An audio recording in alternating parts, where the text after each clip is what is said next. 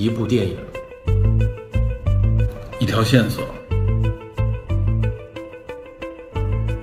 带您探寻电影中的科学与知识内核。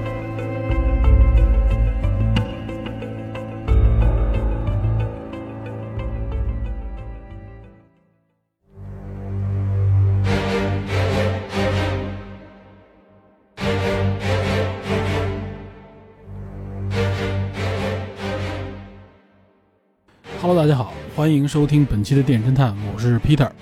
关于长津湖呢，我们已经讲了三期，今天这一期呢作为收尾，是这个系列的最后一期。我们主要来谈一谈陆战一师的撤退以及九兵团的追击。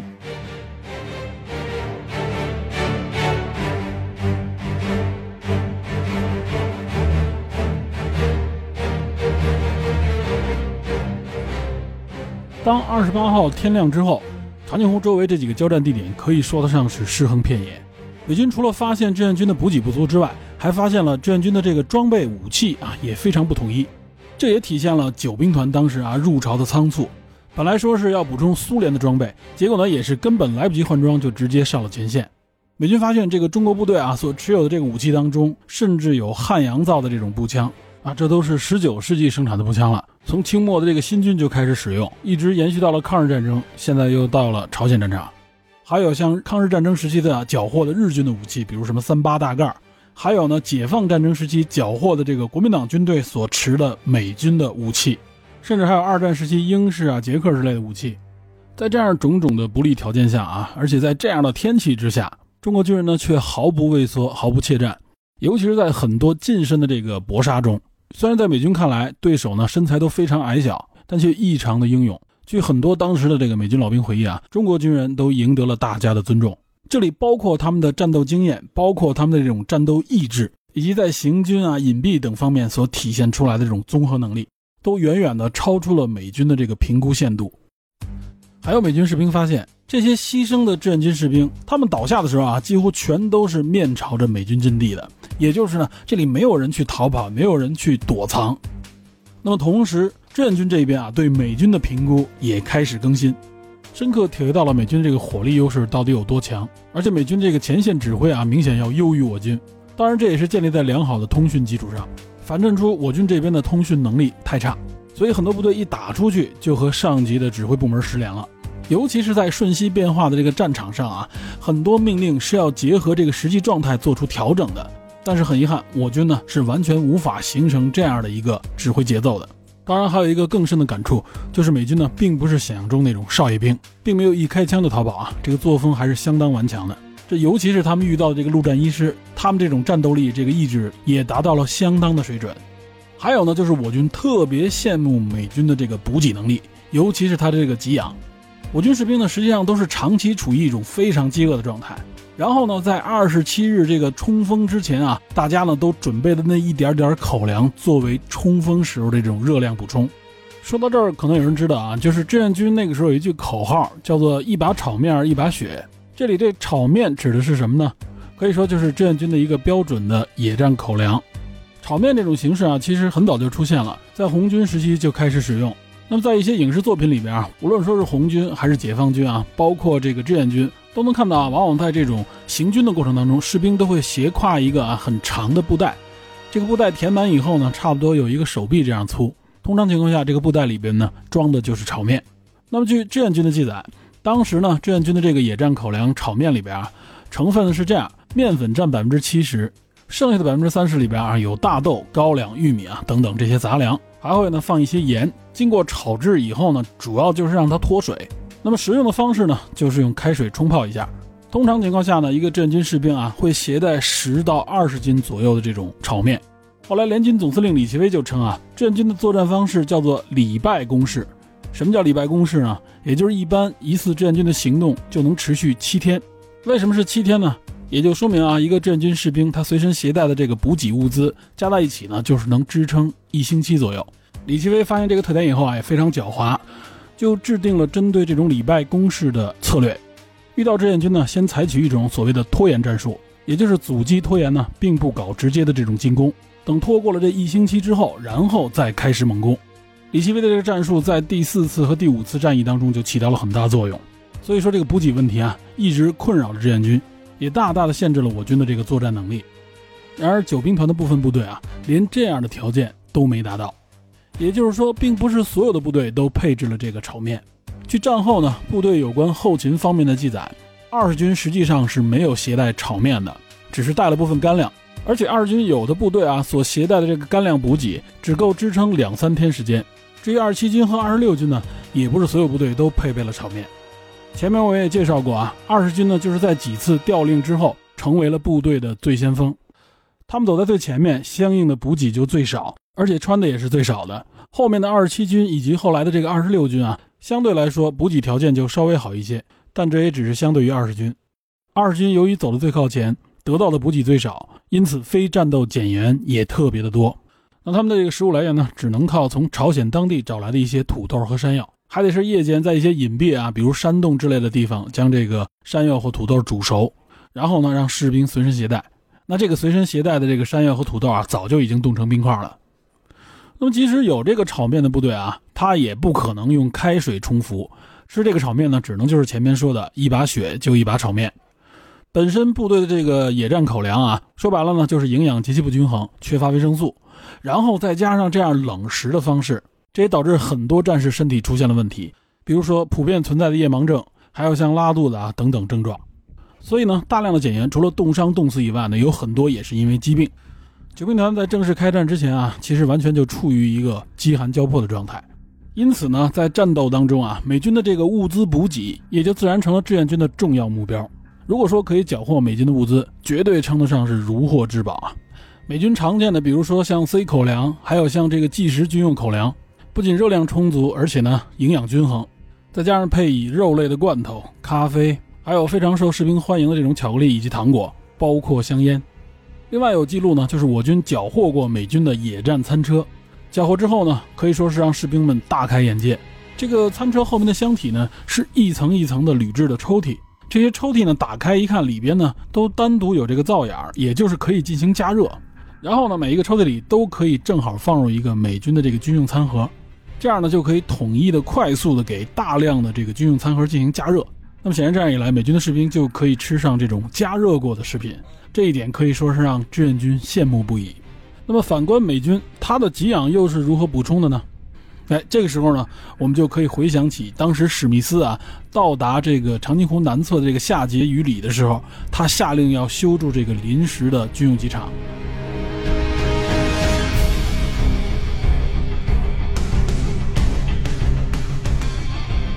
其实呢，从这个工兵营开始修建军用机场的时候啊，就会偶尔受到这个志愿军的军事干扰。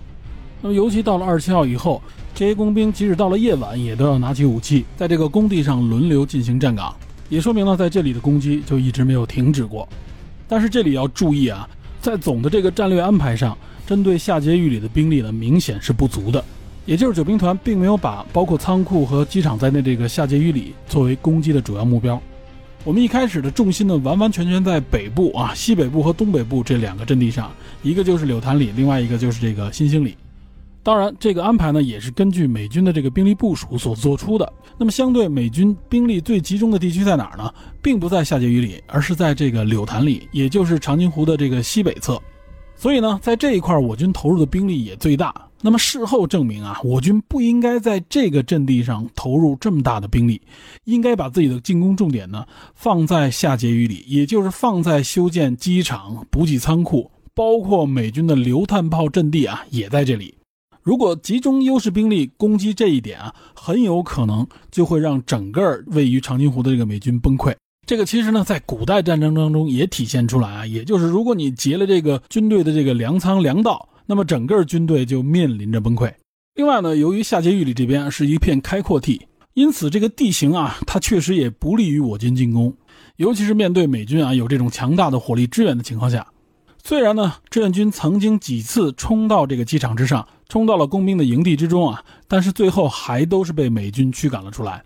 另外呢，在这个下碣隅里的这个机场的旁边有一个东丘啊，就是东部的一个小山丘。这个地方呢，算是一个高地，我军呢就抢占了这个地方。结果呢，美军暂时虽然没有兵力啊去抢回这个山头，但是呢，他利用炮火优势，死死压制住了这个小山丘。分别是呢美军的这个第十一炮兵团第二营 D 连的这个六门一百零五毫米榴弹炮，和这个第十一炮兵团的第三营 H 连六门一百零五毫米榴弹炮啊。那么据记载，在几个小时之内啊，这两个炮兵连前后往这个高地上啊，共发射了将近两千发炮弹，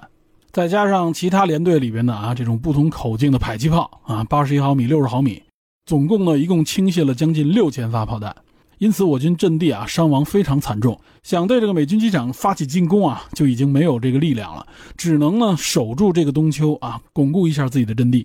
另外，美军发现呢，就是在东丘上，我军实际上也是有迫击炮的，而且据说这个迫击炮的攻击准确性非常的高，让美军对志愿军的这个炮火能力啊给予相当高的评价。只不过当时令美军不解的是啊，这个炮它只打这个机场上面的一些目标，它并不打旁边的仓库。啊，就是不打这个军火库，因为如果击中军火库的话，那很有可能会带来巨大的损失。那么后来美军评估啊，志愿军之所以不去打这个军火库，很有可能是因为一自己的这个弹药量非常有限，二呢，应该是志愿军非常想夺下这个军火库，因为志愿军也缺乏弹药。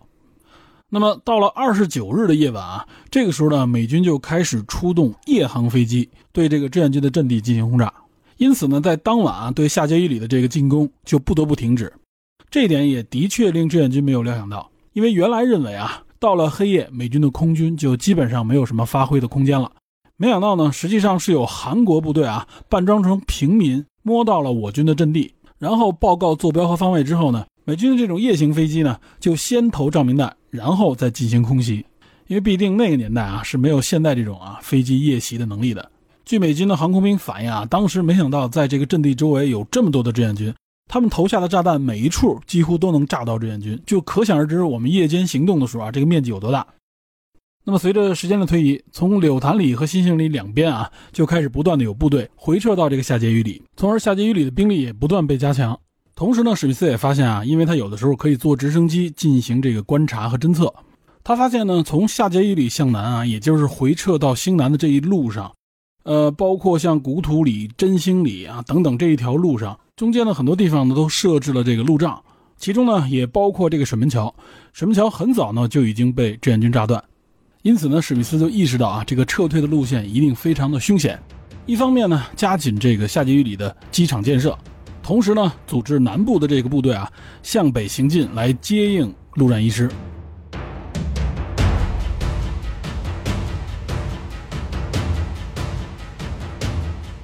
二十八号的时候，在古土里的这个陆战一师一团就曾经派出一个连啊向下碣里增援，但是呢没有能够达到下碣里又退回来了，就是因为被志愿军阻断。此时呢，好在这个陆军第七师啊第三十一团的二营 B 连，注意啊，这个二营 B 连虽然属于这个北京军团，但并没有在这个第三十一团级作战队之内啊，因为第三十一作战队呢是一个拼凑出来的队伍。那么史密斯就下令这里的部队呢。组成一支临时的特遣队，向北支援这个下碣隅里。这支特遣队当中，包括了一支由英国海军陆战队组成的队伍。这个队伍啊非常特别，它叫做英国海军陆战队第四十一特遣队。大家可不要小瞧这个英国人的队伍啊！这支队伍里很多都是经历过二战的老兵，而且呢，这支特遣队也是英国的志愿兵，由英国的特遣队队长海军中校道格拉斯·德雷斯戴尔指挥。那么史密斯呢，就任命这个德雷斯戴尔啊，作为这支北上增援部队的这个指挥。因此呢，这支队伍呢也被称为德雷斯戴尔支队，于十一月二十九号向这个下碣隅里进行增援。这支队伍里啊，其实拼凑了很多的不同部队的人员，一共呢差不多将近有一千人，还包括十七辆坦克和一百四十台不同车辆。起初呢，这个德雷斯戴尔啊，希望把这十七辆坦克平均的分配到整个队伍当中。因为呢，这个北上的这个道路啊，非常的狭窄，这样呢，有坦克在中间呢，有利于保护整个队伍的行进。但是呢，这个坦克连队的这个连长啊，克拉克，他建议呢，将这个十七辆坦克全都集中在纵队的最前面啊，为的是让他们来开路。最后呢，德雷斯戴尔就接受了这个意见。结果呢，这个安排就导致了这支队伍受到了严重的损失。这支队伍北上的时候啊，受到了志愿军顽强的这种阻击。由于受地形的这个限制，所以呢，前边这个步兵和坦克的这个先头部队啊，虽然非常的锐利，但是后面的部队则受到了非常巨大的这个攻击，导致这支队伍呢最后被分成三段，前面有差不多将近四百人，加上这十七辆坦克啊，是先锋，是前面的部队，中间有三百人被困住，完全被志愿军包围，后边的三百人啊，因为这个战斗过于激烈，不得不向回退，又退回到了古土里。最终呢，这个特遣队当中的前面的四百人啊，就是这个先锋部队，他们呢，终于在十一月三十号的凌晨抵达了这个夏决里。最后边这三百人呢，又退了回去，中间这三百人呢，就被包饺子了。围住这三百人的是志愿军的第一百七十九团，这个团长张继伦啊，他非常的聪明，他带上一名被俘的黑人士兵和这个被困的美军的指挥官进行谈判。本来这三百人的一个最高指挥官是个中校，但他已经身负重伤。这时呢，由一个叫麦克劳林的一个少校啊进行指挥。他呢就和志愿军进行谈判。志愿军呢提出了条件，就是说我可以让在这儿被困的美军的重伤员全都撤回故土里啊，我可以让你们回去，这样你们可以接受治疗。同时呢，被围的这份美军你们就交枪投降。那么张继伦的这个安排其实呢还是非常聪明的，他让美军的这个战俘啊可以撤回去。目的呢有两个，一，其实这些重伤战俘啊，我们也没法带着他们，对吧？我们也没有好的这个医疗手段，这些战俘呢也没有更好的处理方案，不如呢就让他们退下去。另一方面啊，这些战俘退下之后啊，实际上是对中间这三百人的一个非常大的心理上的动摇，也就是人数减少，同时呢伤员又让他撤下，这样一来啊，整个这个战斗的情绪就大大降低了，这三百人呢实际上也就愿意投降了。但是呢，这个麦克劳林也是挺狡猾的，他呢就是利用谈判来拖延时间。那么拖延时间拖到天亮的话啊，因为有增援有空中力量，志愿军呢就显然处于劣势了。但是很快呢，他这个想法就被识破了。最终呢，就是让重伤员撤下去，剩下的人交枪投降。这个麦劳林啊，因为在长津湖战斗当中啊表现得非常英勇，还受到了嘉奖。后来呢，他也受到了海军陆战队的这个重用。到了越战时期啊，他已经是陆战一师的一个副师长了。最后呢，他一直担任到了海军陆战队的太平洋战区司令，已经是中将军衔了，才退役，可以说也是相当传奇的一生。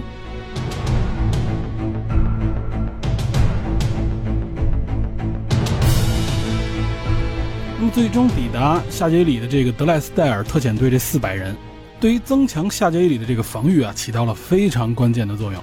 首先呢，这四百人部队里边，我们前面说了，它有十七辆坦克。另外呢，这一批人当中，主要组成是陆战一师的一团 G 连，以及英国的这个第四十一特遣队。因此可以说是这个德赖斯戴尔支队当中啊最有实力的两股部队。尤其是这帮英国人。那么这群英国士兵，据美国人的回忆说啊，他们非常的特别，军装非常整齐，而且平时呢就戴着他们这个贝雷帽。这个贝雷帽啊，和二战时候的这个英军形象很类似，他们不戴钢盔。而且呢，无论说是自己的妆容和仪表都非常的整洁，非常的整齐划一。美国人说呢，即使在这个长津湖如此激烈的战争当中啊，他们都不忘每天早上起来刮胡子。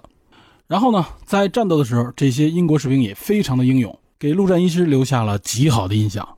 在凌晨的时候，当这个德莱斯戴尔赶到夏杰伊里，向这个史密斯报道的时候啊，他身上还带着伤。然后呢，整个队伍没有休息，就立刻投入到了防疫战之中。这也体现出来，随着时间的推移，夏杰伊里的这个争夺变得越来越激烈了。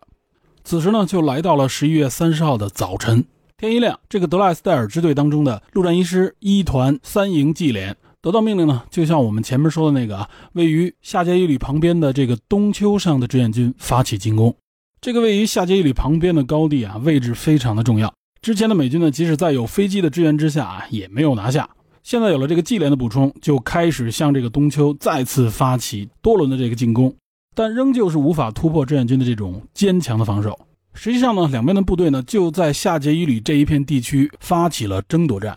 也就是呢夜晚志愿军进攻，美军防守；到了白天呢就是美军反击，志愿军防守。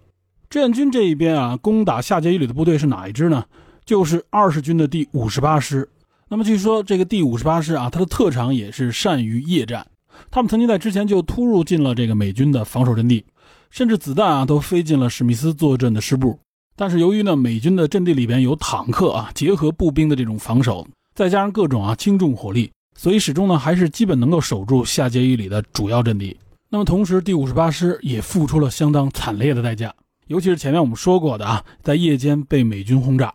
那据美军的记录啊，他们总结出来，当时的志愿军的这个战术，在整个长津湖基本上都是这样的一个方式，也就是呢，先利用小股部队进行侵扰，这个目的呢，就是探明美军的这个防守实力，并且找出防守阵地当中的弱点。一旦发现弱点呢，就立刻发起全面的进攻啊。那么这个攻势就是一波连着一波。也就是我们前面介绍的啊，美军所感受到的那种人海战术，因为志愿军这边是一轮接着一轮的进攻啊，直到突破这个弱点为止。这个冲击的过程也就像美军所说的是不计损失的。那么多轮下来，给美军的那种感触就是人潮人海一样，从不停歇。所以我们理解这个人海战术啊，它也不是一拥而上，因为在这样的战斗当中啊，一拥而上那就等于是给重火力以目标。所以实际上志愿军这边也是有节奏的，是一轮接着一轮的。但同时，我们也要明白，之所以是一轮接着一轮，这就意味着前面的一轮已经倒下了，并不是什么冲上去打一轮，然后呢回来休息一阵，再干下一轮。很多士兵、很多团队上去了就没再回来。那么我们这种突破弱点的进攻方式呢，也是我们在解放战争时期经常使用的一种突破战术。一旦突破国民党部队的这个防守，就会立刻取得进一步的这个战果啊，效果非常明显。但是在美军这边啊，就没那么容易了。一方面，他的防守确实非常坚韧；另外一个呢，就是陆战一师的这个指挥也非常到位，能够打出这种联动的配合，在炮火支援有力的情况下，就能够比较迅速地夺回失去的阵地。所以呢，话说回来，到了三十日的白天，五十八师其实已经付出了非常巨大的代价，牺牲伤亡非常惨重，但还仍然坚守着东丘一带这个高地。同时呢，在坚守这一带高地的这个战斗当中啊，就涌现出来了一位战斗英雄。他也是整个长津湖战役当中啊最著名的一位志愿军战斗英雄，而且呢，这位战斗英雄和黄继光与邱少云齐名。他是谁呢？他就是五十八师幺七二团一营三连连长杨根思。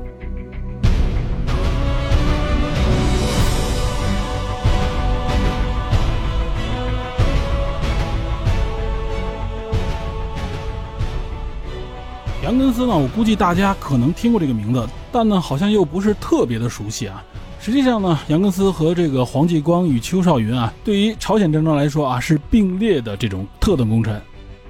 杨根思呢是江苏人，一九二二年生人，一九四四年呢加入了新四军，四五年入党，在解放战争时期呢就被评为华东一级战斗英雄啊，就属于华东野战军。在五零年的十月呢，就随九兵团赴朝作战。这里顺便提一下啊，在九兵团的各级前线部队当中啊，有很多位当初的这种华东一级战斗英雄，而且他们当中的很多人都在长津湖战役之中牺牲了，他们往往也都是一线部队的骨干。前面我们介绍了，杨根思呢是幺七二团一营三连的连长，他所在的部队就在这个夏桀一里外围进行攻击。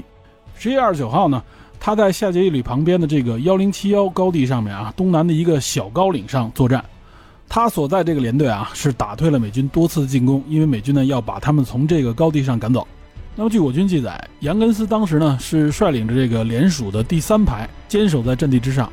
那么据说在杨根思牺牲之前啊，他所率领的部队在短短的一个小时之内啊，已经打退了美军的进攻达八次之多。但此时呢，可以说已经是弹尽粮绝。当美军发起第九次进攻的时候啊，据说阵地上呢只剩下杨根思和两名伤员还可以战斗。最终呢，杨根思是抱起炸药包啊，冲向美军，与敌人同归于尽。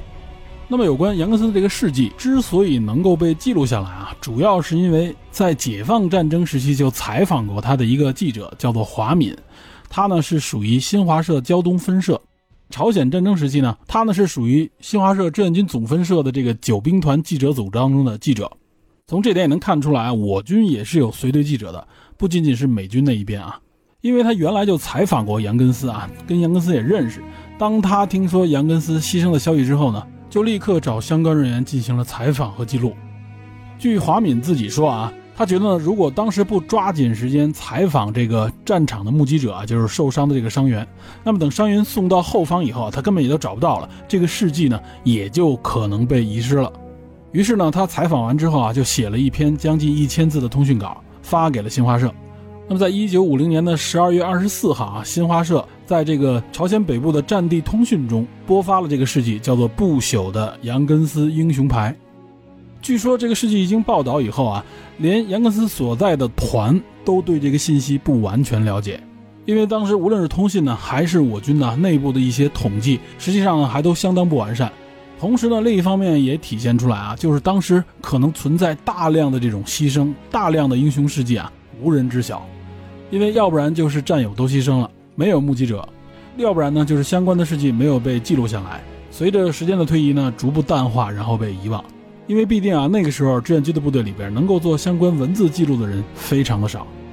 后来呢，中国人民志愿军领导机关为杨根思追记特等功，并追授呢特级英雄称号。命名他生前所在的连队为杨根思连，现在呢，这个连隶属于中部战区中国人民解放军第二十集团军第五十八轻机步旅。战军司令彭德怀题词赞誉他为中国人民的优秀儿子、国际主义的伟大战士、志愿军的模范指挥员。杨根思呢，也成为了电影《英雄儿女》中英雄王成形象的原型之一。因为王成在牺牲之前，除了喊出了“向我开炮”以外，就是手握爆破筒啊，冲向敌人，和敌人同归于尽。那么向我开炮这句台词呢，则是源自于余树昌、赵先友和王万成啊，他们都是因为在战斗当中被敌人包围，通过破话机向部队喊出了向我开炮。不过注意啊，后边这几位介绍的战斗英雄，他们的事迹呢，不是出现在长津湖之中。那么为了胜利向我开炮这句台词，也成为了一句经典，流传至今。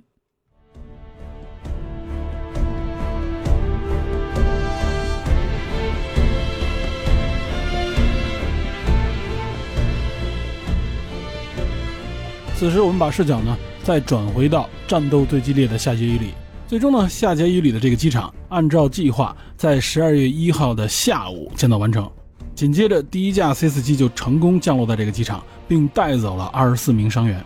首先呢，这个机场就体现出来啊，美军打造完机场之后，大量的物资补给就可以直接空运到这个机场，这样呢，这个效率就远比空投要高。空投有时候啊，还会把这个补给投给志愿军。但是有了机场以后就方便了很多。另外呢，建造一个让 C 四七能够起降的机场啊，目的呢就是可以运走伤员，再次证明美军呢非常重视士兵的生命，重视后勤补给的重要性。因为这对战争本身来说也是至关重要的。长津湖激烈的战斗啊，这个伤员非常多，包括冻伤、打伤，尤其是有大量的重伤员啊，实际上在临时的野战医院里边是不能够救治的，必须把他们运回到美军的基地当中。那么这些伤员呢，有的就被运往了兴南港上的美军基地啊，在那里边有更完善的这个医院；有的呢就直接运回到日本的美军基地。十二月一号呢，运走了三百一十一人；十二月二号运走了九百六十人；三号呢是四百六十四人；四号是一千零四十六人；五号呢是一千五百五十人。那么到了最后一天六号，运走了一百三十七人，因为六日以后呢，美军就从下界伊里撤走了。总计呢运走了四千四百六十八名士兵，其中呢有三千一百五十人是陆战一师的官兵，另外呢有一千一百五十人是这个第三十一作战队的这个陆军士兵。那么大量伤员的运走，对这个陆战一师啊保持战斗力也非常的重要，这样他们可以减轻很大的负担。C 四七在带走伤员的同时呢，也运来大量的物资。前面我们说了，主要这些物资里边还有一些容易受损的药品、仪器等等啊，因为空投的话，有些药品，比如小玻璃瓶的这种。吗啡也好，或者说血浆也好，可能容易受损。与此同时呢，还补充了五百三十七名伤愈归队的陆战医师官兵。从这里边能看到啊，就是陆战医师的这官兵在接受了简单的治疗之后啊，比如说在兴南港的这个治疗，有不少人呢就属于啊进行了简单的治疗之后就立刻返回到战场，在补充战斗力的同时，也体现了陆战一师官兵的这种啊顽强的精神。与此同时呢，史密斯就指挥部队啊准备撤退。那么，从司令部正式下达的撤退命令呢，实际上是十二月三号，第十军的这个司令向这个史密斯正式下达了二十二号作战命令，让他们尽快撤向咸兴市。十二月四号一早，史密斯就召集了啊，在下街里的各部队指挥官，下达了撤退命令。在安排好撤退这个事宜之后呢，同时下令呢，将所有的这个剩余物资啊，不会随身携带的这个物资全部销毁。那么这一点啊，对于我军来说也是特别可惜的。本来呢，我军是希望在这个陆战一师哪怕是撤退以后呢，可以收获大量的补给物资。这也就是为什么之前说啊，这个有炮火能打到美军基地，但是呢，就是没有攻击他这个弹药库和仓库，目的也就是为了这个补给。这其中的给养，对于九兵团的前线官兵来说，是最渴望得到的物资。那么据记载，十二月五号的时候啊，美军的这个战斗运输指挥司令部里边的威廉姆·丹纳少将啊，乘这个运输机抵达了下碣隅里。他亲自向这个史密斯建议啊，完全可以用空运的手段将夏杰伊里的全部官兵撤走。但这个建议呢，被史密斯否定掉了。因为什么呢？因为如果是乘坐运输机啊，逐步的撤走，只能是士兵撤走，所有的重火力、重装备都会留下。而且呢，越是往后撤的时候，人越少，那么此时夏杰里的机场就越容易受到志愿军的攻击，因为防守越来越单薄嘛。所以最后撤走的部队呢，就非常的危险。另外还有一点呢，我们前面也说了，史密斯呢在沿途啊，他都布置了兵力，像什么古土里呀，还有什么真兴里等等，这里面都有他们的部队。那么如果这边啊夏杰伊里的军队全都乘飞机撤走之后，显然在撤退路途中关键节点的这些部队啊，反而不容易撤离了，因为他们实际上是等着这个大部队撤离的时候一起回撤。如果单独突破的话啊，他们很容易被这个志愿军直接包围消灭。所以呢，史密斯决定啊，就沿着这条狭窄的公路，还是要走这一百多公里啊。那么在这个撤退的过程当中啊，空军仍然起到了非常关键的作用。他们呢，等于是为这个撤退的陆战一师撑起了一把保护伞。在白天陆战一师行军的时候啊，美国空军呢，保证在这个空中啊，至少有二十四架美军的飞机，随时保持这种啊对地攻击的状态。另外呢，即使在夜间，也会派出夜间战斗机啊，以尽量保持不间断的空中支援。所以呢，在这个撤退的过程当中，尤其是在相对比较开阔的这个地方啊，我军呢是很难靠近正在撤退的陆战一师的。另外呢，还有非常关键的一点，就是战至此时，实际上第九兵团啊能够战斗的这个力量已经非常薄弱了，大量的志愿军士兵呢伤亡或者是冻伤冻死。所以呢，大部分的时候呢，都属于在夜间进行侵扰式的这种战斗，设置路障啊，减缓美军的撤退速度。同时呢，因为美军大量的使用这种卡车啊，运输这种士兵和装备，所以呢，就尽量的去狙击他们这个卡车司机。但是这时候呢，也体现出啊，美国的这个国力，也就是呢，当美军的这个司机被击中的时候啊，立刻就可以有一个士兵补充上来充当这个司机。然而对于我军来说啊，志愿军的这个给养。靠的这个卡车司机啊，都是从国内现招出来的，啊，往往这些卡车司机呢，要不然呢看到飞机就逃跑了，要不然呢一旦牺牲啊，就没有人补充，因为必定在那个时候啊，会开车的人可以说在中国非常的少。那么在这个整个的撤退路径上啊，史密斯一直关注的这个水门桥，也就是位于古土里和真兴里之间，这个前面我们介绍过的啊，实际上是控制水闸的一个仓房。在半山腰上啊，形成的这么一个连接两边道路的桥梁，就成为了陆战一师能否全身而退的关键。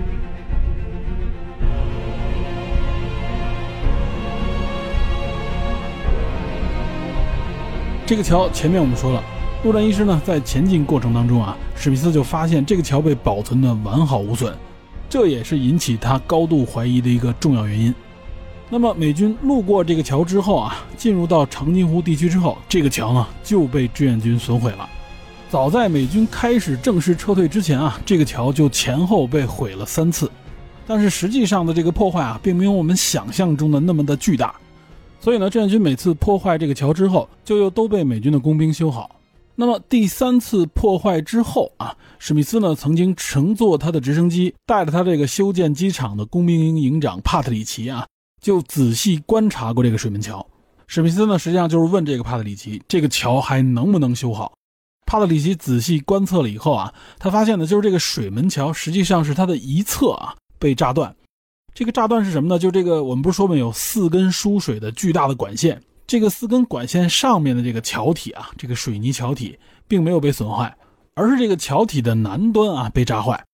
那么它炸坏的这部分就导致呢，如果人想通行过去的话，就只能跨过管道之后呢，从管道旁边的这个沟渠爬过去。所以呢，要想通过这个桥啊，只能依靠步行，也就是士兵呢是可以攀爬过去的，但肯定很缓慢。同时呢，就是大量的辎重、大量的这个车辆是不能通过的。首先呢，有战车，比如坦克啊，包括我们前面说的这个自行火炮等等啊，还有榴弹炮啊等等。这些辎重啊，如果不把这个桥修好，他们是不能通过的。更不用提那些卡车啊，装载着伤员也好，装载着士兵的车辆。不说别的，就说士兵只靠步行通过去的话，包括能把伤员抬过去，那么后边的路啊，还有一段非常的风险。这个时候如果没有车辆辎重的这个保护，那么显然对于美军来说就大大增加了他们撤退的难度。啊，很有可能就有更多的美军会被志愿军消灭。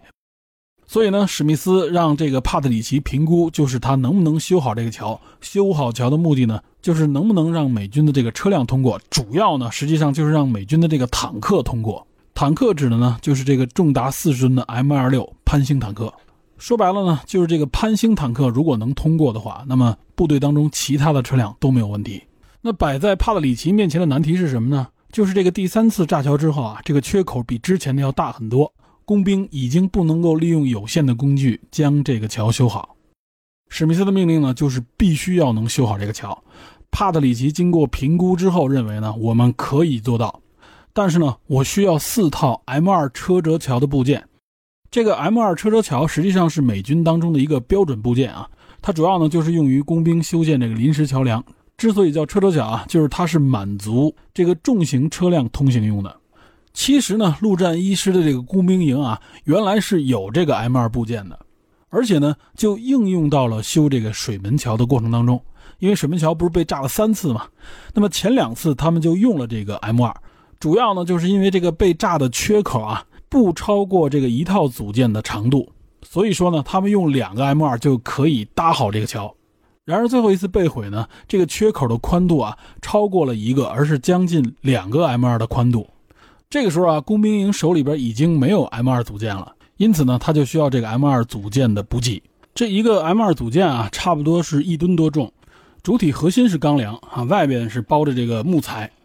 长度将近是五米，宽度差不多是一点五米。如果想完成这个桥的搭建啊，一共需要四套，但是一个最大的问题呢，就是这四套组件如何运给陆战一师？显然呢，通过陆路是不可能的了啊，整个这条路径首先就将近一百公里。同时呢，又处于战区啊，有大量的志愿军，无论是时间的长度，还有这个运输的难度都太大了，是不可能完成的。于是呢，经过讨论啊，帕特里奇认为，美军呢应该可以把这个 M2 组件啊空投给陆战一师，但是呢，如果要空投的话，要空投八套，实际用的是四套啊，还有四套作为备份。那么，其实有关这个美军空投这个架桥材料这个故事啊，其实在国内呢还是流传很广的。但是我看到啊，很多国内的这个文章也好，或者说是一些 UP 主，在谈到这个故事的时候啊，说的都已经神乎其神了。说是呢，美军为了建造这个桥啊，特地呢是在日本的这个美军基地啊，让三菱重工协助赶制了这个架桥的材料，然后呢，将这个桥空投给了陆战一师，好像感觉是在一条河流上啊，凭空架起了一座桥。但这一实际情况啊，差距太大了。前面我们已经介绍过这个桥的形态了。然后我们再看看，在真实的历史里，这个桥到底是怎么修成的？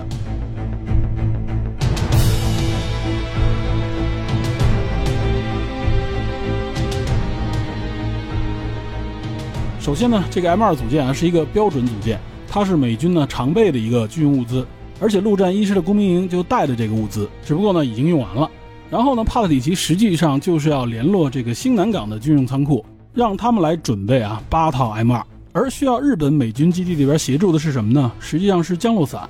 那么之所以能够有这样的一个明确需求啊，实际上呢也是源自于帕特里奇他们这个团队里边啊是有这种建桥方面，包括空投方面的这个专业负责人。所以呢，经过他们内部的这种计算讨论，他们觉得呢完全可以通过空投的方式将 M2 组件运给陆战一师。但其实呢，在历史上是从来没有空投过啊这样的一个组件的，它的重量包括它的尺寸。因此啊，它就需要空中运输部门的协助，让他们来测试啊，能不能成功的空投。结果呢，第一次空投的测试就发现啊，因为这个降落伞的尺寸不足，所以呢，这个 M2 组件啊，重重的摔在地上，导致组件损坏。那么据说后来呢，是由这个赫塞尔·布拉辛格姆上尉啊，急中生智，建议呢，用两个大型降落伞，也是当时美军拥有的最大的降落伞来进行测试。那么当时最大的这个降落伞啊，尺寸是直径四十八英尺。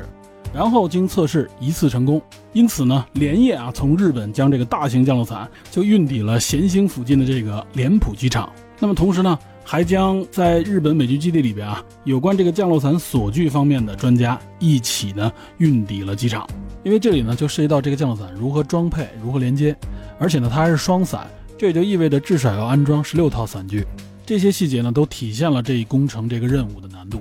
到了第二天一早，由八架 C 幺幺九组成的这个空运团队就起飞了。上午九点三十分抵达位于江东里的这个陆战队团队的上空，准备空投。这个 C 幺幺九要飞到将近两百五十米左右的高度啊，将这个物资抛下。那么其实这个 M 二从飞机里面抛出啊，它也需要飞机里的几个机载空投人员的配合，才能够准确的空投并开伞。最终一共空投了八组 M 二啊，海军陆战队呢成功的收到了六组，有一组呢是在空投的过程当中损毁，另外一组是投到了志愿军的阵地当中。然后呢，这个 M 二组件还要用当时陆战一师里边最大型的一种卡车。运到水门桥，一共是两辆卡车啊。这两辆卡车可也不是说很简单的就运到了水门桥，前后呢是走了两天，十二月九号才运抵。而且这个过程当中啊，是不断的受到这个志愿军的堵截。那么保护这两辆卡车的呢，就是陆战一师七团一营的部队。但实际上他们在靠近水门桥的时候啊，七团一营呢并没有按时拿下水门桥附近的阵地。守桥的志愿军部队打过来的这个迫击炮炮弹啊，险一险就击中了这个卡车。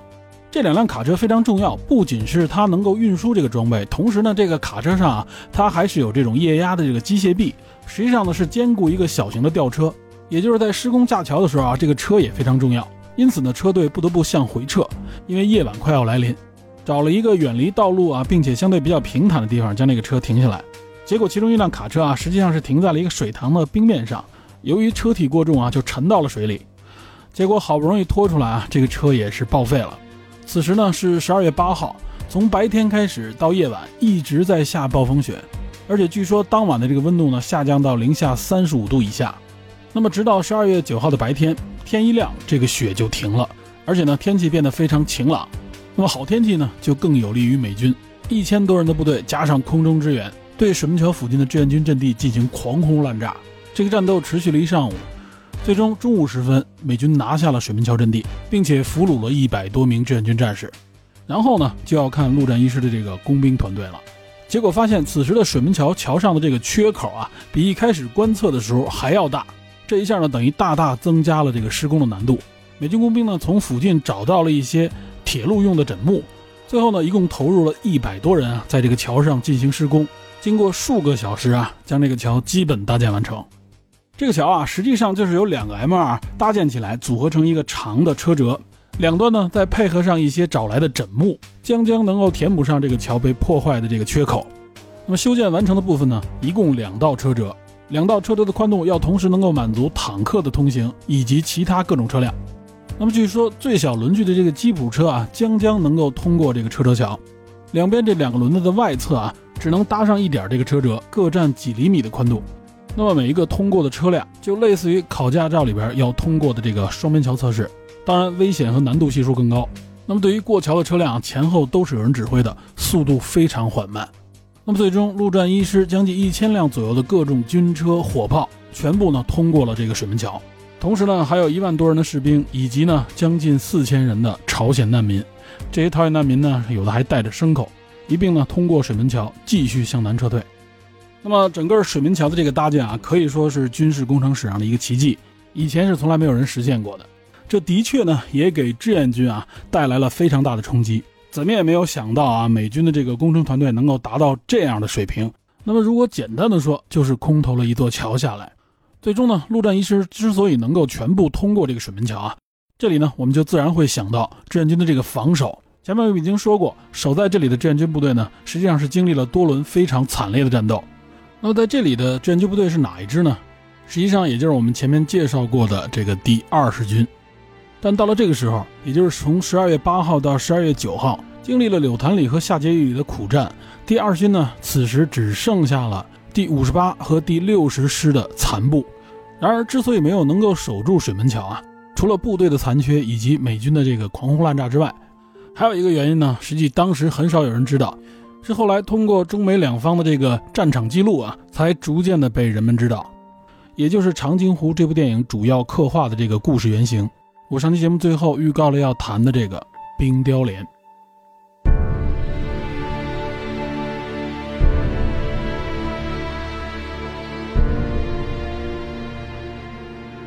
有关这个冰雕连的事迹啊，在网上面实际上我看到更多的呢，都是一些文章。当然了，也有一部分电视台采访老兵的视频，但是呢，介绍的这个内容啊，都非常的简短粗略，缺少一些前后的这个细节啊。这一点倒是也能够理解。就像前面我们说杨根思的时候啊，其实有很多事迹呢，由于是没有文字记录，大家只能靠自己的记忆，那么相关的内容呢就会越来越模糊。所以呢，我看到有很多文章啊，就是在这些采访的基础上进行了很多润色。但如果稍微了解一下当时的这个战争历史啊，尤其是美军以及我军的这个相关的战史记录的话，就发现了网上很多文章他们记录的这个内容啊，有很多不太符合当时战场情况的内容，基本呢属于自我加工。另外，就还有一些信息上的这个出入，比如在百度百科上啊，关于冰雕连的这个词条，它这里举出了这个冰雕连具体所指的是哪几个连队。他这里呢列出了三个连队，分别是中国志愿军第二十军五十九师幺七七团六连和六十师幺八零团二连，还有二十七军八十师二四二团五连，除一名战士和一名通讯员成建制的被冻死。这里边呢就有一个可能是信息传递上记录的一个错误啊，实际上二十七军第八十师是没有二四二团的，二四二团是属于二十七军的第八十一师。这个信息呢在一些官方材料当中可以查到。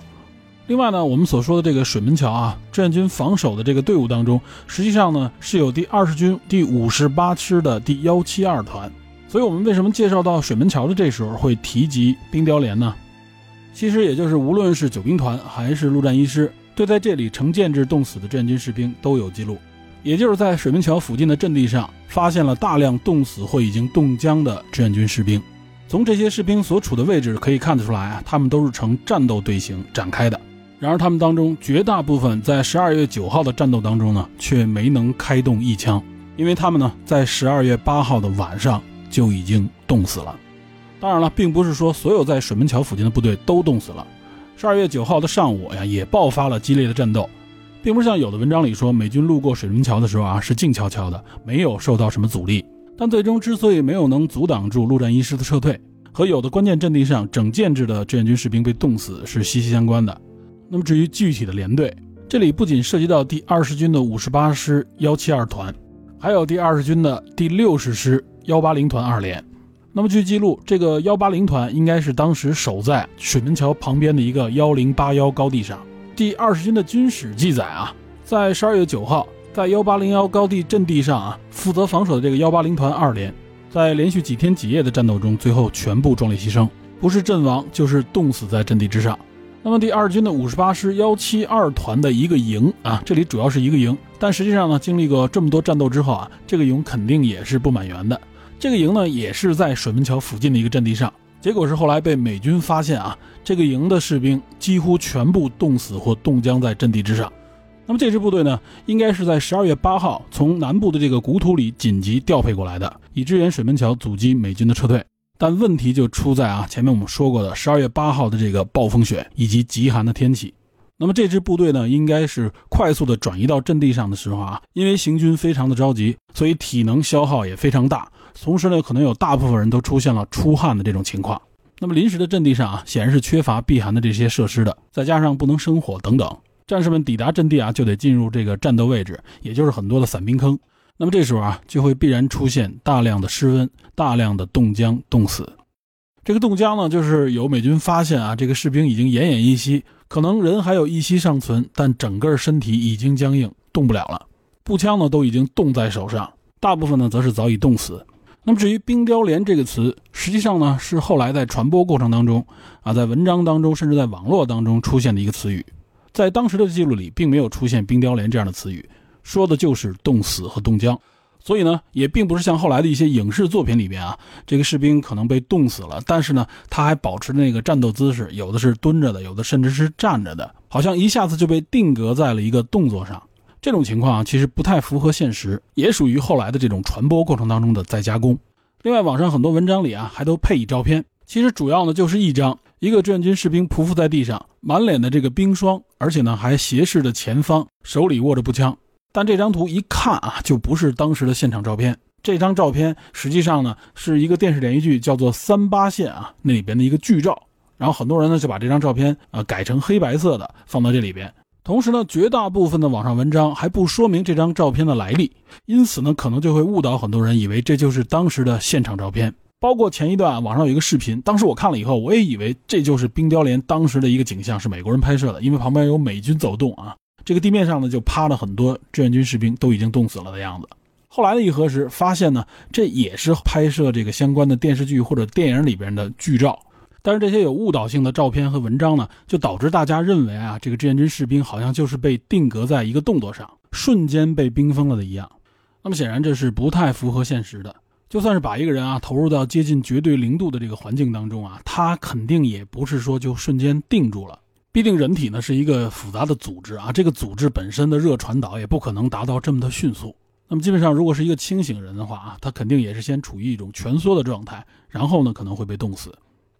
志愿军士兵这种情况呢，我估计更多的是夜间在这个阵地上趴着，处于这个战斗队形。很多战士呢，可能就是这样慢慢的失去了意识。那么一般情况下，一个清醒的人啊，他如果被冻死会是什么样子呢？这方面呢是有一些记录的，通常呢分为三个阶段。第一阶段呢，实际上就是这个人啊，这个体温已经比正常体温要低上一两度了，这个时候人会不住的颤抖。这种情况，我估计大家多少经历过啊。当遇到特别冷的天气的时候啊，而且持续很冷，在室外，自己如果保暖条件不足的时候，这个时候就会出现这种战斗的情况。前段那个白银越野马拉松事件，大家通过很多当时的视频啊，就能看到一些已经处于失温状态的那个运动员啊，他那个战斗是无法止住的。有的人呢，甚至已经出现口吐白沫的症状，非常的恐怖。此时如果体温继续下降，继续失温，比正常体温要低两到四度以上。那么就会进入第二阶段，战斗呢会进一步加强，而且这个时候呢肌肉已经不协调了，整个身子都已经开始僵化了，行动能力呢也严重下降，并且此时呢这个人的这个意识已经开始不清晰了，走路呢也会跌跌撞撞，他对方向的判断等等啊一些基础的判断都开始混乱，而且这个时候呢嘴唇、耳朵、手指和脚趾呢都可能会冻成发蓝的这种颜色，发黑发蓝。那么到了第三阶段呢，这个时候战斗就停止了。这个人的这个语言能力都已经下降了，思维完全就是迟缓，已经没有什么正常的思维了，记忆力开始丧失，大脑完全不转了。暴露出来的这个皮肤啊，都会发出这种黑蓝色，而且呢开始肿大，意识已经完全基本上丧失啊，这个脉搏也开始减缓。这个时候这个人啊就即将冻死。这个时候呢，一个即将被冻死的人啊，往往还会出现一些奇怪的行为，也就是会开始觉得热，开始脱衣服。那么这种现象呢，被称为反常脱衣。造成这一现象的呢，主要就是这个体温调节的中枢神经麻痹，出现一种热幻觉。虽然机体的这个温度啊一直在下降，但是皮肤的感受器呢却有一种热的感觉。此时下丘脑出现功能障碍，导致这个人在被冻死之前呢，就会开始出现脱衣服的现象。所以这个时候呢，往往身边的人会认为这个人已经疯掉了。一般呢，出现这种反常脱衣现象的啊，据统计可能占这种冻死现象的百分之二十到五十左右。所以呢，我看到过一些报道啊，就是说这个发现被冻死的人的时候，他的衣服呢反而被拖在身边，他穿的很少。那么这种反常脱衣呢，也进一步的促使这个人被冻死。至于当时在长津湖战场啊，美军确实拍到了一些被冻死的志愿军士兵，情景呢非常的惨烈，可以说是惨不忍睹。所以呢，这也是说明被冻死是一个非常痛苦的过程。那么说到这儿呢，我个人觉得啊，就是有关这个冰雕连的说法，并不是在强调所谓这个士兵被冻死的形态，这一点呢，不应该作为我们记住这个事迹的主体。我觉得呢，冰雕连这个词应该是在强调整建制的部队为了执行任务被冰封在了阵地之上。记住，他们谁也不想被冻死，他们只是想完成任务。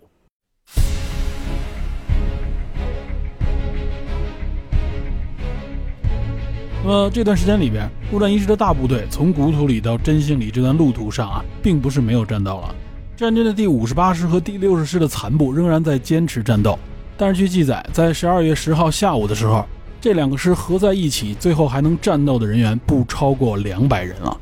这可是两个师啊！警卫团的每个师都是一万多人。打到这个时候，大量的战斗与非战斗减员，说是有两个师调往这里拦截美军，但实际上才有多少人？他们怎么可能拦得住陆战一师的这一万多人？还有各种坦克、重火力，天上还有美军的这个空军。那么也许有人会问，除了在这里阻拦美军的部队，后边应该还有追兵啊？那么实际上，后边追击的部队到此时也都是强弩之末了。他们基本上都是之前在长津湖一带啊和美军已经激烈战斗过数日的部队，伤亡巨大，补给不足，同时呢白天根本就没法行军。所以虽然美军的速度好像我们觉得并不快。但是对于后边追击的部队来说啊，完全是望尘莫及。美军不管怎么说啊，他实际上还是机械化的运转，一千多辆车，一万多人跟着这个车走，大部分人都在车上面，尤其是伤员也好，或者说是一些装备，所以我军啊，一是追不上，二是也无法靠近。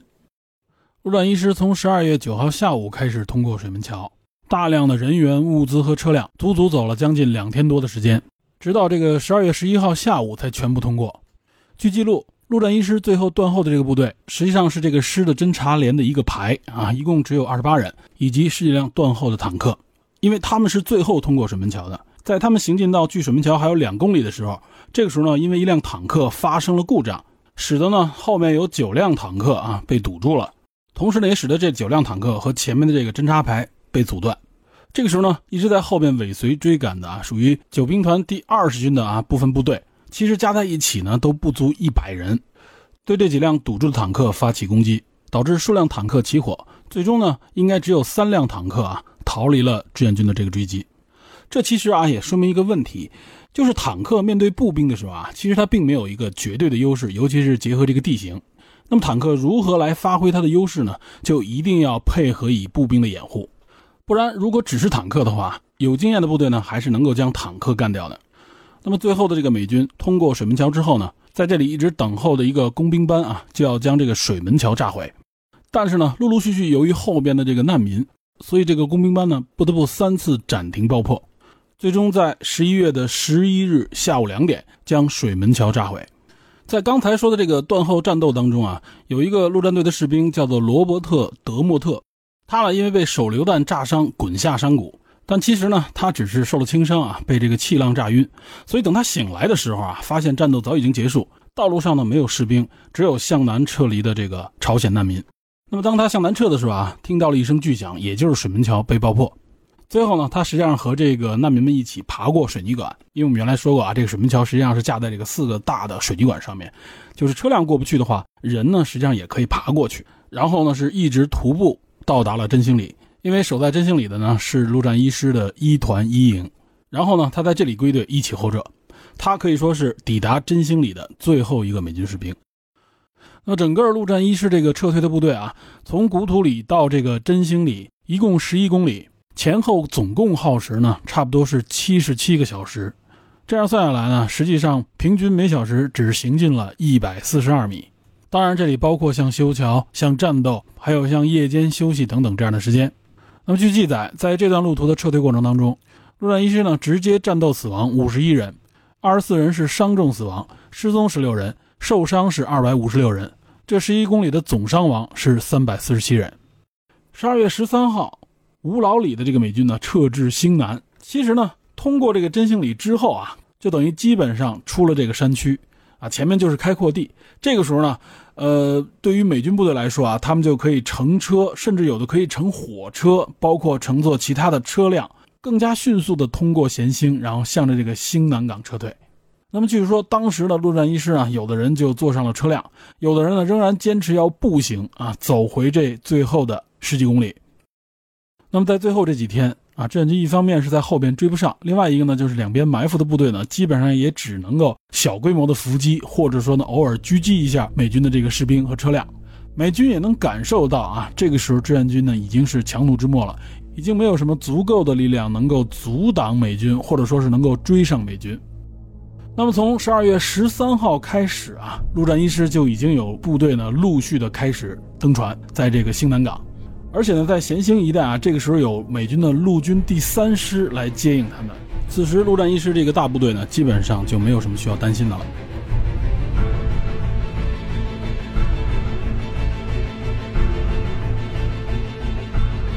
那其实，在最后这一段，我们也说了，志愿军呢一直还是在追击美军的，只不过呢是力不从心，部队减员呢非常严重。就以二十七军为例啊，七十九师呢缩编为五个步兵连和两个机炮连。八十师缩编为八个步兵连和两个机炮连，八十一师缩编为十七个步兵连，九十四师缩编为九个步兵连。而且缩编之后啊，每个连的战斗人员不过四五十人，全军呢仅仅只有两千余人。这个时候，如果大家还记得我们前面介绍过的啊，九兵团这三个军十二个师的这个总兵力，好像我们前面说的呢，更多提到的就是第二十军和第二十七军。有关第二十六军的这个信息非常少，这是为什么呢？实际上呢，这第二十六军啊，原来我们就说过，因为运力不足，首先被留在了后方。此时九兵团呢，就将二十六军安排为后备队。那么也就是第二十军和第二十七军啊，分隔包围了这个陆战一师以后，经过战斗，这个时候呢，原则上应该二十六军补充进来，作为新生力量，这样呢，就可以更有效的对被包围的美军进行围歼。但是呢，据记录，第二十六军到了十二月五号才正式参战，也就是他主力这个时候才抵达战场。实际上呢，早在十二月一号啊，九兵团就向志愿军总部发出了这个电报。他认为呢，这次九兵团并没有实现当初的这个作战计划，不能将这一次战斗呢视为一次胜利。在电报里呢，九兵团表示啊，这次作战打得很不好，不仅未能全歼美国的陆战一师及第七师，这个第七师指的呢就是那个三十一团级作战队，反遭遇了巨大的减员，严重缩小了自己的战力，未能彻底完成上级赋予的任务，应该负主要责任。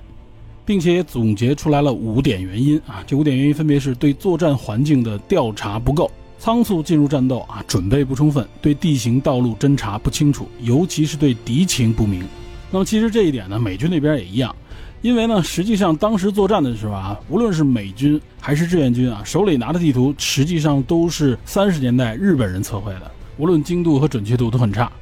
另外还提到缺乏必要的对美军作战经验与应用军事教育。后勤工作呢，组织不良，特别是运输工具不能适应作战需要，同时也包括像通讯啊等等这些手段的匮乏。那么还有一条就提到了第二十六军呢，因为南调的时间过迟，作为兵团二梯队的这个军啊，使用的非常的不及时，所以这也是为什么说长津湖之战里边啊最重要的那几场战斗打的最激烈的时候，实际上是九兵团的第二十军和第二十七军，差不多十万人左右啊，并没有包含第二十六军那五万人。二十六军的五万人进入到战场以后啊，就是最后的追击状态了。那么二十六军为什么没有能够及时抵达战区呢？这其实呢，首先是指挥和调度上的问题啊。因为前面我们也说了，九兵团呢实际上连休整的时间都没有，还未抵达前线的时候啊，就在后方呢已经绕了几个来回。所以呢，这三个军原本应该是第二十七军打头阵，变成了第二十军，来回来去的这种调遣造成了混乱。就像九兵团孙书伦这个电报里所说的啊，就是指挥上应该占首要责任。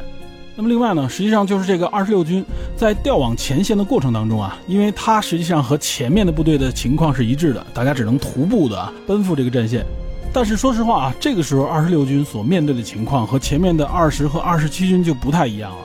前面二十和二十七军啊，他们在行军过程当中是没有被美军发现的，所以呢，虽然说他们白天不行军，不怎么移动。但是呢，整个靠近长津湖地区的这个过程里边，并没有遭受到什么直接的啊美国空军对他们的对地攻击。然而，二十六军所面对的可能就不一样了，因为这个时候啊，美军已经发现了志愿军的主力，那么此时有针对性的这个空军发起的空袭就变得非常多，因为必定啊，这是非常大的一片啊朝鲜境内的土地，呃，它不是说这个飞机就铺满天。在还没有发生战斗的时候啊，他只能靠这个侦察机去侦察。如果发现敌情，这时候就派出空军进行空袭。但如果没发现的时候啊，他也不可能让这个空军就开始地毯式的空袭。这个在五十年代都是不可能的。那么战斗一旦打响呢，空军就已经非常明确的知道目标在哪了。同时呢啊，空军不是说只是陆军给你指挥，指定了哪个目标你就攻击哪个目标。这时候空中的侦察都变得更加密集。而且呢，一些相关的地带啊，就一定成了轰炸的目标。比如说，我确定你哪个地方啊，应该是志愿军的这个后方，那么我就肯定对这个地方进行更密集的轰炸。因此，这个时候的啊，无论说是补给还是行军，我认为肯定要比之前更加的难。而且呢，天气是进入到十一月下旬以后啊，开始骤然变冷。那么越往后推，这个天气实际上是越冷。到了十二月的时候，出现了几次零下四十度，甚至有零下四十五度的情况。那么也就是这个时候啊，前线的第二十军和二十七军在消耗，在死亡；后边这二十六军呢，一样也在消耗，只不过呢，基本上都是非战斗减员。同时呢，他们的给养问题也非常的严重。那么进入战斗之后，就出现了很多问题。举一个具体的例子，九兵团自己的记录，这个第二十六军的二十六团九连在开始进入阵地的时候啊，就没有给养。伙房呢也被飞机打去一半，剩下的与部队失去联系，以后的几次送饭也都没有送上去。因此呢，这个九连在山头雪地里边待了七十二个小时，没有饭吃。由于冻饿的时间太长，最后呢一枪未放就撤了下来。集合的时候啊，只集合了九个人，然后有一些士兵是从工事里一个一个抬下来的。清查结果，全连只剩下二十六个人。另外，追击美军从下碣尾里到古土里这一线啊，第七十六师和第七十七师啊，已经连续三天没有吃饭。个别单位啊，比如说二二六团的机枪连，五天呢只吃了一顿饭。所以部队后来的这个战斗力呢，也受到了极大的削弱。那么，其实从九连的这个状况来看，所谓的这个冰雕连，也并不是个别现象。据估算，二十六军的这个直接战斗伤亡约有五千人，那么冻伤、冻死减员至少在一万人左右。虽然如此，后来呢，二十六军的军长张仁初在志愿军总部呢还做了公开的检讨，其中呢，第八十八师的师长吴大林因为右倾怯战、行动迟缓而被撤职。这个吴大林师长啊，他是一九一一年出生，四川南部县人。三二年呢，加入中国工农红军；三三年呢，加入中国共产党。四五年的三月呢，任新四军淮海军分区新二团团长。同年四月呢，参加了渡江战役，解放芜湖后，兼任这个芜湖军管会委员。五零年一月，第八十八师呢是归为第二十六军。后来十一月入朝，这吴大林呢就任二十六军八十八师师长。那么我在网上呢还看到了一个啊。这个第八十八师政治部主任孙良浩的儿子啊，他对当时的战斗的一个回忆。当时这个八十八师里边一共是三个团：二六二、二六三和二六四团。他们呢是在这个大雪和冰冷的天气当中啊艰难前行，最终在十二月六号才勉勉强强赶到了这个阻击地点。当他们抵达这个约定地点的时候啊，就发现路面上已经有很多的这个车辙印了，这说明呢美军可能已经过去了。看到这个场景啊，指挥员也不知道怎么办了。是回撤还是继续等待呢？最后呢，决定还是回撤。当他们下山撤离的时候啊，路过这个公路，正好遇见了美军突围出来的一个坦克部队，结果立刻遭到了碾压。因为这个时候啊，这个团其实他还没有展开自己的阵型，还没有修筑工事，匆匆忙忙就和突围过来的美军交火。那么更为悲惨的是啊，这个团里边没有一点反坦克武器，战士们呢想送炸药包上去，但是呢根本就靠不近。这个时候啊，实际上是坦克掩护。此时呢，陆战一师的部队还在陆续的从这里撤离，也就是呢，这个团的判断上面有一个失误。这个道路上虽然有车辙啊，并不是美军已经完全的撤走了，它实际上是分波分批的啊，陆续的从这里通过。但是显然这个团呢，它是没有足够的侦察能力，所以呢，等于是说在这儿等，还是说撤离这个决断上面啊，产生了一个决策上的错误。因此，这也是为什么啊，一个主力团在和美军没有正式的开战之时，就已经基本失去了战斗力。所以说呢，部队也是非常的窝火，干着急也没有用。然后呢，就是一直饿着肚子去追击美军。这个追击的过程啊，可以说是非常的痛苦。到了夜间，有机会能够靠上去啊，这个时候呢，就派出侦察兵、侦察的小股部队去探一探美军的这个情况。结果到了天亮都没有回来。等到靠近以后，才发现啊，这个侦察部队全都冻死在了美军阵地的周围。那么，在孙良浩的这个回忆当中啊，也有很多很具体的画面。比如说呢，部队一直追美军，追了七天，早就已经没有粮食了。战士们呢，也是能够找到什么就吃什么。他们在一个小村庄里边啊，发现了一堆冻苹果，结果拿起来就啃啊。那么，其实这时候吃这种不能够直接转变为热量啊，尤其是已经冻了的食物的时候，其实是非常危险的。就导致有很多战士出现了这个失温症的现象。等这个吹响集结号的时候啊，这个队伍里边年龄稍微大一点的、体质差一点的，早就已经都冻硬了。有无数的战士啊就是这样倒下去。那么据说这个孙良浩呢，实际上当时是靠着一把黄豆救了自己的命。其实呢，第二十六军全都是山东的部队啊，唯有这个第八十八师是苏北的子弟兵，因为他们是五零年一月才编入到这个二十六军之中。部队里边呢，连一个朝鲜翻译都没有，所以他们进入到朝鲜境内啊，完全是两眼一摸黑。最后呢，他们追着美军一直追到了兴南港。这个时候啊，已经是十二月中旬了，十二月十四号左右，正好赶上美军全部撤离，并且呢，将所有剩余物资全部引爆。据说当时部队呢，看到这个巨大的爆炸以及冲天的火焰啊，都已经瘫倒在雪地上。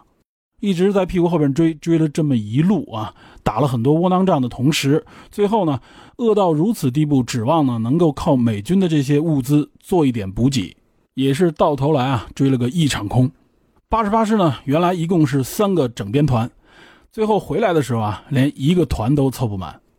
这个八十八师的二六二团出发的时候是三千五百人，回来的时候呢，只剩下了七百五十人，实际上剩下的连四分之一都不到。那么后来八十八师的师长和政委就被一起撤职，二十六军的大部分指挥员呢，也都受到了处分。由于据回忆，这个八十八师的师长啊，在这个遭遇空袭的时候啊，曾经躲在了美军的废弃坦克之中，后来呢，被定为右倾保命。彭德怀呢，还要枪毙他。最后呢，是由于师属里边的啊各团级干部求情，甚至向毛泽东写信啊，才保了他一命。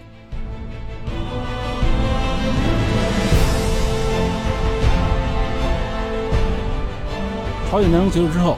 据国内的官方统计啊，及中共党史出版社出版的《开国第一战》中所披露的数字，在长津湖战役之中，九兵团呢一共伤亡一万九千两百零二人，非战斗伤亡呢两万八千九百五十四人。总计是四万八千一百五十六人。那么，据相关的军史材料啊，以及其他的间接的记载，这个伤亡数字呢可能会更高。那么，另据我方的这个统计，美军呢在这次长津湖之战中，战斗直接的伤亡约七千人，非战斗减员约七千三百人，主要呢就是冻伤和消化不良。但是呢，在战役期间啊，这七千多人有大部分呢又伤愈归队，重新补回到陆战一师之中。冻死人数极少，美军呢不只是陆战一师，包括整个第十兵团啊，最后呢都是撤至了兴南港，然后呢从兴南港登船，一直撤向釜山。需要注意的是啊，这里边撤向釜山的不仅仅是第十兵团，还包括将近有十万人的朝鲜难民。因为无论是咸兴还是兴南，主要的这些战略设施、工厂等等，全都最后被摧毁，留给志愿军和北朝鲜部队的呢，只是一片废墟。那么这次兴南撤离呢，也被称之为美军当时历史上啊最大规模的一次海上撤离行动。至于陆战一师来说啊，这一场长津湖之战，他们是怎样来总结的呢？其实对于他们自己来说，史密斯师长的那一句名言啊，应该就是最好的代表。他说呢：“撤退，见鬼去吧！我们这不是撤退，我们只是朝着不同的方向进攻。”不过呢，史密斯的这个说法只能算是一种心理安慰。那么长津湖之战之后啊，一九五一年的五月，史密斯返回美国。一九五三年七月被晋升为中将军衔，担任大西洋舰队海军陆战队总司令。史密斯呢于一九五五年退役，他最后的军衔呢是做到了四星上将。第十军团的司令阿尔蒙德呢，在长津湖之战之后呢，被调任到第一军担任司令。那么后来的联合国司令李奇微称啊，他认为阿尔蒙德的咄咄逼人的这种态度是值得他敬佩的。只不过呢。阿尔蒙德需要被密切的被监督，以确保呢他的这种勇敢不会危及到他的指挥权。那么在五一年的二月呢，阿尔蒙德晋升为中将，后来呢调任美国陆军战争学院担任院长。一九五三年的一月三十一日正式从军中退役，他最后的军衔呢是中将。那么至于麦克阿瑟，我们在金刚川那一期里边啊已经基本介绍过了，他实际上呢是在一九五一年的四月十一日被正式撤职。撤职的主要原因呢，除了他在朝鲜战争上的这个严重的战略上的错判以外，就是他直接针对杜鲁门的这种抗命行为。那么后来呢，在一九五一年，麦克阿瑟呢还参与了美国总统的竞选，不过呢是在一九五二年啊，在共和党党内的这个初选当中，败给了他曾经的好友，也是后来成为总统的艾森豪威尔。麦克阿瑟呢，最后是在一九六四年啊正式退役，他退役时的军衔呢是陆军的五星上将。我看到呢，网上有很多人讨论啊，长津湖之战到底是谁胜利了？我个人觉得呢，从当时的这个战略需求以及战术上来说，肯定是九兵团获胜，这一点毋庸置疑。只不过呢，我们的的确确是一场惨胜，岂止是杀敌一千自损八百，可能倒过来说都不足以呈现第九兵团的损失。二次战役之后啊，尤其是长津湖之战之后，美军对志愿军呢有了一个全新的认识。而且呢，非常佩服他们这种作战能力以及坚强的意志，尤其是赢得了和志愿军直接接触过、面对面战斗过的官兵们的尊重。从战略上呢，美军必须对中国军队啊给予最大限度的警惕。那么政治层面也是如此。但是可以明确一点的就是啊，美国人并没有惧怕中国，并不是民间所想象的那种啊闻风丧胆，看到中国军队就会尿裤子。而是从此呢，长达将近二十年的将这个新中国政权视之为敌人。那么当然，从七二年开始啊，两国关系突然解冻，然后呢，我们七九年和美国正式建交，一个曾经的死对头成为了好朋友，然后呢，就是进入了我们的改革开放，中国社会呢得到了长足巨大的进步，我们和当时朝鲜战争当中的联合国军的各个国家都建了交，包括韩国，可以说政治上面的敌友是相对的。因为政治的需求，因为政治利益的博弈啊，关系会产生巨大的变化。那么，作为我们这些普通的民众，作为我们这些个体，该如何看待彼此呢？能不能够区分出什么是国家，什么是政权，什么是政党，以及什么是我们普通民众的民间？当年长津湖之战啊，两边都俘虏了对方的士兵，我军呢善待俘虏这一边就自不必说，甚至出现啊我军士兵都吃不饱穿不暖的时候。联合国军，尤其是美军的俘虏，很多呢都能保证充足的营养补充以及应有的尊严。那我们看到美军的回忆录当中啊，他们直接面对中国战俘的时候，也同样是如此。在和这些中国战俘的交流当中啊，他们能明确的感受到中国士兵的那种简单憨厚和纯良，彼此之间并没有什么血海深仇，哪怕是刚刚的兵戎相见。